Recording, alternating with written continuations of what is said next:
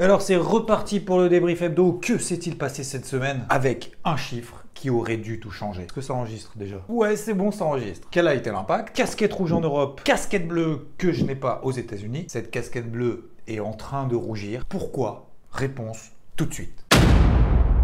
Au-delà du fait que ce fut le chiffre le plus important de la semaine, c'était le seul chiffre de la semaine, l'inflation aux États-Unis. Et oui, parce que vous le savez maintenant que le chiffre d'inflation a un impact sur le marché parce que le marché essaye de se projeter quant à la politique monétaire à venir de la Fed ou de la Banque centrale européenne, si ça concerne la zone euro. Et vu que les banques centrales ne savent pas sur quel pied danser, n'ont absolument aucune ligne directrice, c'est un chiffre qui peut tout. Et d'ailleurs, avant ça, le marché s'est testé entre les boules et les bears, les acheteurs et les vendeurs. Ils ont essayé d'aller euh, le plus loin possible pour savoir s'ils en avaient dans le ventre. C'est ce qui s'appelle de la volatilité. Et donc ça a fait oh, on a essayé d'aller en bas. Ah non, finalement ça remonte. Ah, finalement ça repèse. Ah, finalement ça. Toute la semaine, déclenchant beaucoup d'émotivité. Et heureusement, on était parti sur cette hypothèse de travail en début de semaine en se disant les mouvements qu'il va y avoir, on va les prendre avec des pincettes avant et ce jusqu'à ce que l'inflation soit publiée. Donc si jamais ça monte trop fort, on s'enflamme pas en mode FOMO. Si jamais ça s'effondre de ouf, attention, le marché est capable de se retourner rapidement. C'est exactement ce qui a eu lieu dans tous les sens. Des gros mouvements technique sans implication réelle. Et donc ce fameux chiffre d'inflation a été publié jeudi, 0,2% de hausse au mois de juillet comme au mois de juin. C'était prévu par le marché. Alors peut-être légèrement meilleur que ce qu'attendait euh, la grande majorité du marché, ce qui nous donne un chiffre d'inflation à désormais 3,2% sur 12 mois glissants et non plus 3% comme au mois de juin. Alors, bonne ou mauvaise nouvelle? Non mais en fait euh, c'est le mois d'août, on va pas s'emmerder plus que ça bah non en fait. Euh, non, je vais à la piscine. L'OPEP de son côté a baissé sa production 836 000 barils de moins par jour au mois de juillet. Et en 2003, l'OPEP a maintenu sa prévision de la demande en pétrole avec une augmentation de la demande qui est anticipée, 2,4 millions de barils par jour de plus, ce qui nous fait une moyenne par jour de combien on consomme de barils par jour? Ah mais je sais, à chaque fois je le dis, et à chaque fois ça me... ça m'émeut. Non. Non, mais c'est ouf. En moyenne, 102 millions de barils par jour qui sont consommés.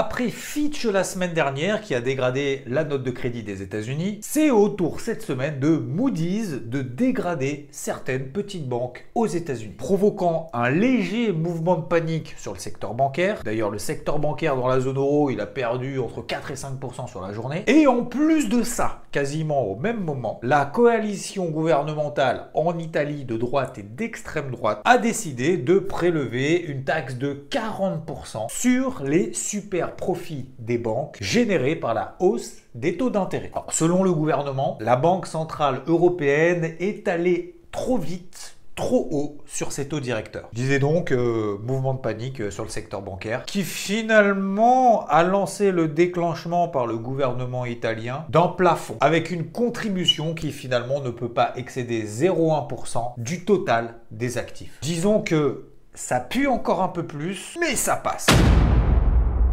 Côté microéconomie, quasiment 90% des entreprises de l'indice SP500 ont publié. Globalement, 80% font mieux que prévu. Mais les bénéfices sont en baisse. Hein. Là, je rappelle, la pire baisse des bénéfices depuis le troisième trimestre 2020. Et nous avons eu encore des publications cette semaine, notamment Monde merveilleux de Disney. Je n'y crois pas, c'est merveilleux.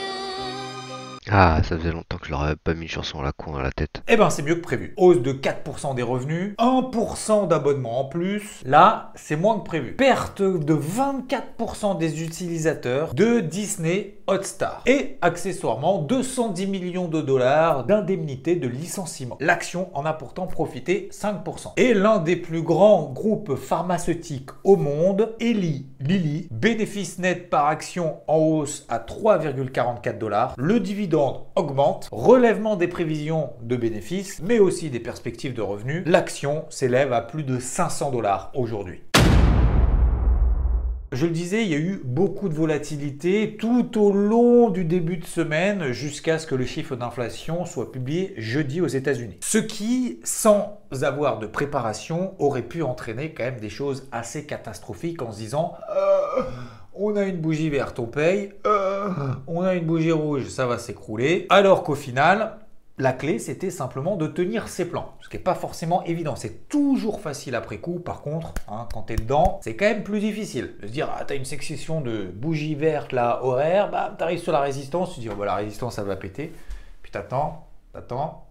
Ah bah non, en fait, elle n'a pas pété. J'aurais dû vendre. Donc c'est toujours très instructif et je pense que cette semaine sur IVT, pour ceux qui en font partie, ça a été particulièrement instructif en intraday. Donc la question aussi qu'on peut se poser avant ce chiffre d'inflation, mais au moment de la publication, est-ce qu'il change la donne? Est-ce qu'il change le paysage, le contexte d'un point de vue économique? Et est-ce que la situation technique a changé? Si la réponse est oui, ça change quelque chose, alors on change de casquette. Mais s'il n'y a pas d'un changement d'un point de vue fondamental, d'un point de vue économique, d'un point de vue des chiffres, si l'aspect technique n'a pas évolué non plus, on le verra tout à l'heure, c'est absolument le cas, pas changé du tout, eh ben on conserve les plans et on charbonne et on se fait confiance. Ce chiffre n'a pas permis de faire ce qu'on appelle des grosses manœuvres sur le marché. Alors, oui, contre vents et marées, je continue à travailler avec une casquette rouge en Europe. Je sais, je l'ai mal dit, c'est pas grave, c'est pas une casquette, c'est une casquette rouge. Et cette casquette rouge est devenue beaucoup plus intensive aussi aux États-Unis, qui ont peut-être même d'ailleurs sous-performé les indices européens. C'est-à-dire qu'ils ont baissé un petit peu plus fort et ils ont monté moins vite. L'inflation a été conforme à ce qu'on attendait. L'indice des prix à la production qui a succédé à l'indice des prix à la consommation, c'était le vendredi, a été pire que ce qu'on attendait, 0,3% contre 0,2% attendu. Ce qui devrait a priori se répercuter sur les prix à la consommation dans les mois à venir. Les indices américains n'ont pas donné de signaux extrêmement positifs, même s'ils ont quand même plutôt bien tenu. On en a parlé aussi avec Rodolphe dimanche dernier que le timing d'intervention à l'achat à moyen, voire à long terme sur les indices américains était absolument pas propice dans la zone de cours actuelle. Donc entrer à l'achat à moyen terme ici, hors de question. L'Europe reste dans la même situation qu'on connaît maintenant depuis 2, 3, 4 mois sur certains indices, c'est-à-dire dans des ranges. On tente d'en sortir un petit peu par le haut, puis finalement on réintègre. Alors ça vaut sur le CAC, le DAX, l'Eurostox et plein d'autres. Alors oui, effectivement, même aussi en Europe, on continue de vendre en haut de ces bornes hautes de range. Alors j'ai profité par exemple sur le CAC 40 de deux choses. Premièrement, il a commencé à baisser, ce qui m'a permis sur les positions vendeuses les moins bien embarquées de les couper et d'attendre justement un rebond proche de bornes hautes de range, proche des 7400 points, j'attends un signal, 7367, comme ça je vous donne tout, je reprends cette position à la vente en profitant justement d'une vente sur rebond, avec donc un meilleur timing d'intervention. Le DAX, toute la semaine, il a échoué sous cette grosse zone, c'était ma zone de polarité intraday, sous les 16 000, même si euh, jeudi on a essayé de sortir par le haut, puis finalement on a réintégré. Zone de vente également. Donc sur les deux, casquette rouge qui est conservée, même s'ils n'ont pas baissé. Je vous avais également partagé d'ailleurs dimanche dernier des zones de polarité sur les indices américains. SP500 les 4520, Nasdaq 15400, Dow Jones 35200 tant qu'on est là en dessous, je ne privilégie que des ventes sur les trois indices. Et c'est d'ailleurs ce qu'on a fait toute la semaine sur IVT. Hein. Ça n'avait pas été de tout repos. D'ailleurs, vendredi, ça a permis d'atteindre certains objectifs, comme par exemple la dernière vente hein, sur le SP500,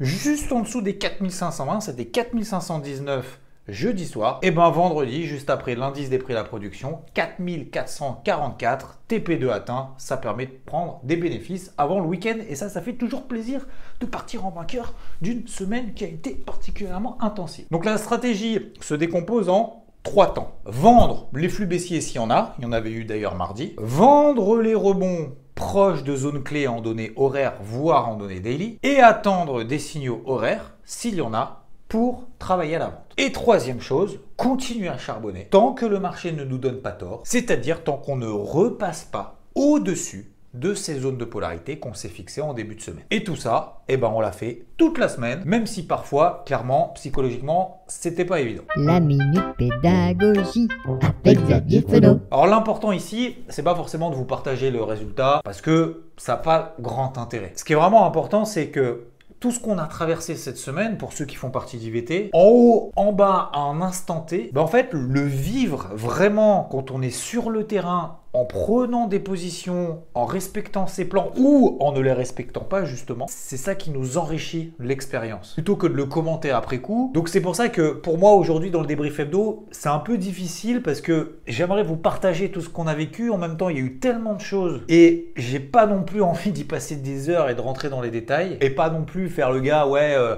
c'était facile après coup, il aurait fallu faire ci, faire, faire ça parce que je déteste, je suis le premier à détester ça. Donc je vais simplement essayer de vous partager une chose, moi, que je retiens cette semaine. Jamais je ne lâcherai un plan par émotivité sans une réelle raison fondamentale ou technique sur des unités de temps daily minima. Et encore une fois, le fait de vous le partager, de vous partager tout ça, bah, quand je prends des positions, foireuses, pas foireuses, des plans, des polarités, etc., le carnet de bord et tout ce que vous avez, finalement, ça m'oblige, ça m'incite à le respecter jusqu'au bout. Sinon, c'est un peu con de dire, euh, tiens, euh, là-dessous, euh, je vais vendre, alors en fait, tu fais que payer. Ça m'impose, en fait, une discipline. Alors, de votre côté, ce que vous pouvez faire, et c'est ce que je fais moi, faites-le aussi, bloc-notes, stylo, hein, si vous êtes en vacances, hein, investissez dans un bloc-notes, dans un stylo, mais vraiment, vous notez 3, 4 plans.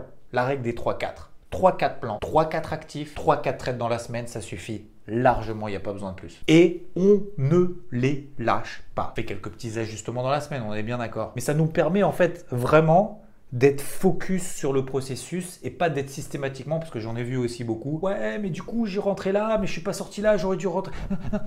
Les gars, faites simple, faites simple. Vendez sur rebond, tac, sur un signal, sur une zone. Détends-toi, respire. C'est l'heure de réfléchir. Ah, pas trop quand même, hein, ça fait mal à la tête. C'est l'instant psychologie.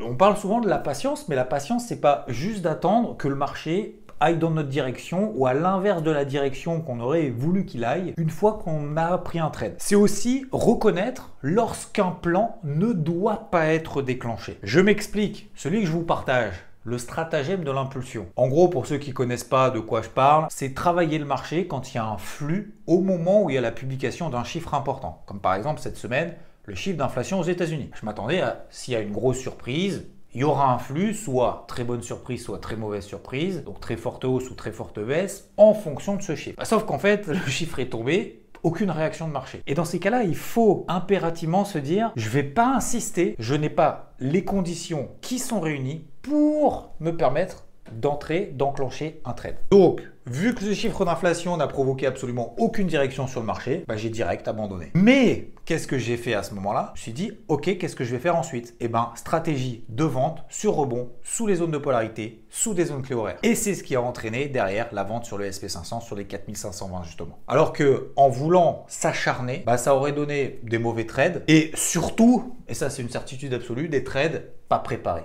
Et des trades pas préparés, eh ben, on peut pas les reproduire en fait dans le temps puisque c'est un peu Toujours travailler le coup d'avance avec des actions qu'on va mettre en place plutôt que des regrets de ce qu'il aurait fallu faire. Donc nous, on veut du concret. Soit on se plante, soit on réussit, mais que ça puisse se reproduire dans le temps ou pas.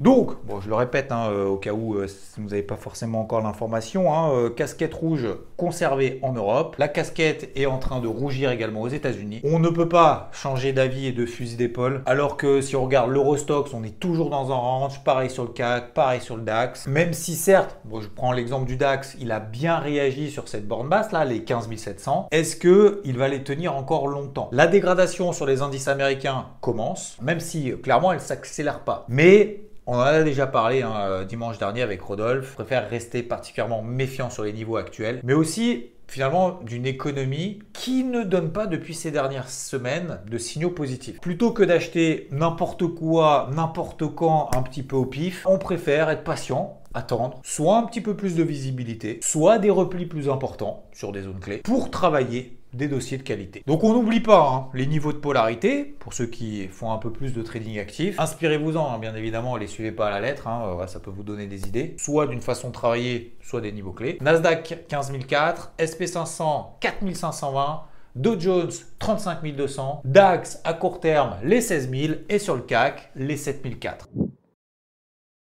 Alors concernant le marché des cryptos, j'ai toujours cette volonté de rester particulièrement méfiant sur les niveaux actuels, dans une volatilité qui est complètement écrasée. Pour autant, hein, il n'y a pas d'alerte baissière majeure, mais il n'y a pas non plus de carburant positif qui permettrait de relancer une dynamique positive. Donc pour le moment, je m'attache vraiment les mains pour éviter de rentrer trop tôt ou de simplement en s'impatienter dans un marché où ça fait des semaines et des semaines que j'ai rien fait. Et en même temps, le marché n'a rien fait. Mais je pense au-delà de ça, c'est j'estime que le risque que l'on prend si on devait prendre une position maintenant est au moins équivalent au potentiel. Donc est-ce que le jeu en vaut la chandelle?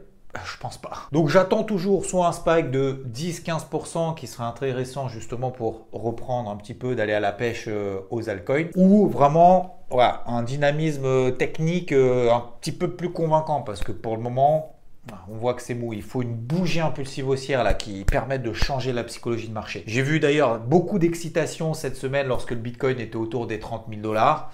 Bah voyez, depuis finalement, ça fait pchit, c'est retombé. Donc attention, pas s'impatienter, c'est pas grave, essayons de travailler justement là où il y a un petit peu plus d'activité, comme par exemple l'intraday sur le marché traditionnel. Ça peut être plus sympathique que d'essayer de, d'essayer de grappiller 0,5, 1% sur le marché des cryptos, c'est pas fou. La semaine prochaine, alors attention, non pas attention en fait, ce sera très light semaine prochaine, donc ça sera plus cool. Alors on a quand même les minutes du FOMC cette semaine, mais vu ce qu'il a raconté Jérôme Poel euh, il y a deux semaines, hein, c'est-à-dire à peu près euh, rien, faut pas s'entendre à quelque chose quand même d'exceptionnel.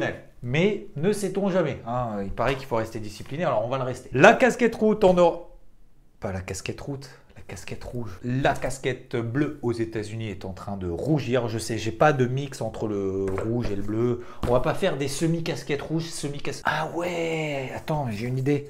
On peut pas faire des casquettes bicolores. On peut faire moitié acheteur et moitié vendeur si jamais on se hedge on se court, on a des achats et on se court avec des ventes. Comme ça, on a l'impression d'être gagnant et à l'achat et à la vente. C'est pas mal ça. T'es acheteur et vendeur en même temps, comme ça, tu es sûr de gagner. Alors qu'en fait, t'es sûr de perdre. Bon, ben messieurs, dames, euh, je sais vraiment pas si dimanche prochain il y aura un débrief hebdo. Est-ce qu'on lance un petit jeu, genre euh, en fonction du nombre de likes, on y va, mais les gens en fait vont pas liker parce qu'ils m'ont dit ouais, mais il faut que tu fasses une pause et tout. Donc n'oubliez pas d'éclater les pouces vers le haut, de vous abonner également à la chaîne en activant les notifications. Je sais pas s'il y aura un débrief hebdo dimanche prochain ou pas.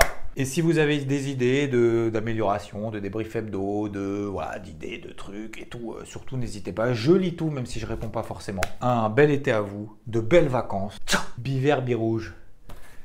Bioman man. Comment on arrête euh, ce truc? C'est bon? On peut partir à la plage?